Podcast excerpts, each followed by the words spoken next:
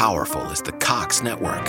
So powerful that one day, the internet will let your doctor perform miracles from thousands of miles away. Connecting to remote operating room. Giving a whole new meaning to the term house call. Operation complete. The Cox network. With gig speeds everywhere, it's internet built for tomorrow, today. Cox, bringing us closer. In Cox serviceable areas, speeds vary and are not guaranteed. Cox terms apply, other restrictions may apply. ¿Sabías que una corriente del satanismo no considera a Satán como un dios? Anton LaVey, el Papa Negro o un ingenioso hombre del espectáculo. Anton Sandor LaVey fue un escritor y músico estadounidense, fundador de la Iglesia de Satán y autoproclamado como el Papa Negro.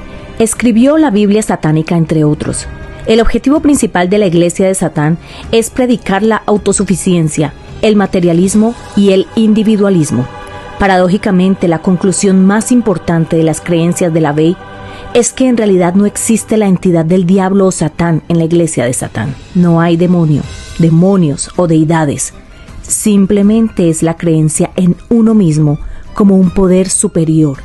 El satanismo laveiano es una ideología, una filosofía de vida, la cual tiene como precepto fundamental la indulgencia de los placeres, un estilo de vida hedonista, lo que interesa es darle rienda suelta a tus deseos.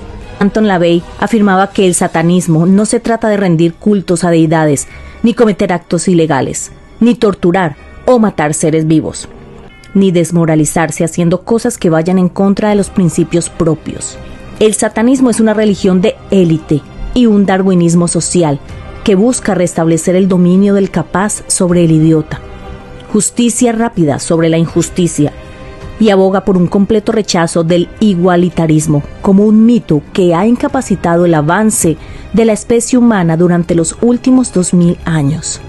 Según sus propias palabras, ojos rasgados, orejas casi puntiagudas, barba de chivo y atuendos extravagantes, junto a un halo de misterio, rituales con ademanes derivados de las artes circenses, el sigilo de Baphomet, enmarcando el altar, y un alto contenido erótico en todas las ceremonias. Toda esta parafernalia era pensada para impactar y generar controversia. El satanismo laveiano proclama 11 mandamientos, 9 preceptos y un listado de prohibiciones. Esta corriente hizo parte de la contracultura en los años 60 y atrajo personas de la élite que ya se reunían en secretas cofradías, encontrando en estos preceptos algo que se ajustaba a su estilo de vida.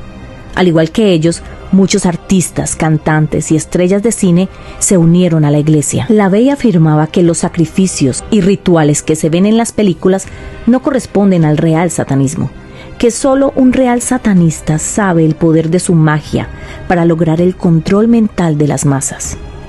En cuanto a la vida personal, su figura es debatible, mientras que para sus seguidores es un genio que pudo condensar filosofías materialistas y ponerlas en práctica, ayudando al consumismo y darwinismo social de Occidente, para otros es tan solo un charlatán, como su propia hija lo afirmó en diferentes entrevistas y documentos, donde lo acusa de ser un hombre perezoso para el marketing de la empresa. Destrozó la imagen que su progenitor vendió a los medios como un amoroso padre de familia, ya que en realidad golpeaba frecuentemente a su esposa tanto que existe una denuncia en su contra en 1984. También maltrataba y abusaba a sus discípulas, a las que forzaba la prostitución para quedarse con sus ganancias. Incluso cuenta cómo su padre informó a un acosador sobre su ubicación y su asistencia a un evento público poniéndola en grave peligro. También refutaba que todos los principios con los que creó la iglesia de Satán eran tan solo un plagio un plagio de diversas corrientes ocultistas de tradición que la Bey usó para rellenar páginas de libros que su editorial le exigía, porque lo que importaba era vender y aprovechar la moda satanista. ¿Un visionario? ¿Un charlatán? ¿Un hombre hambriento de show business?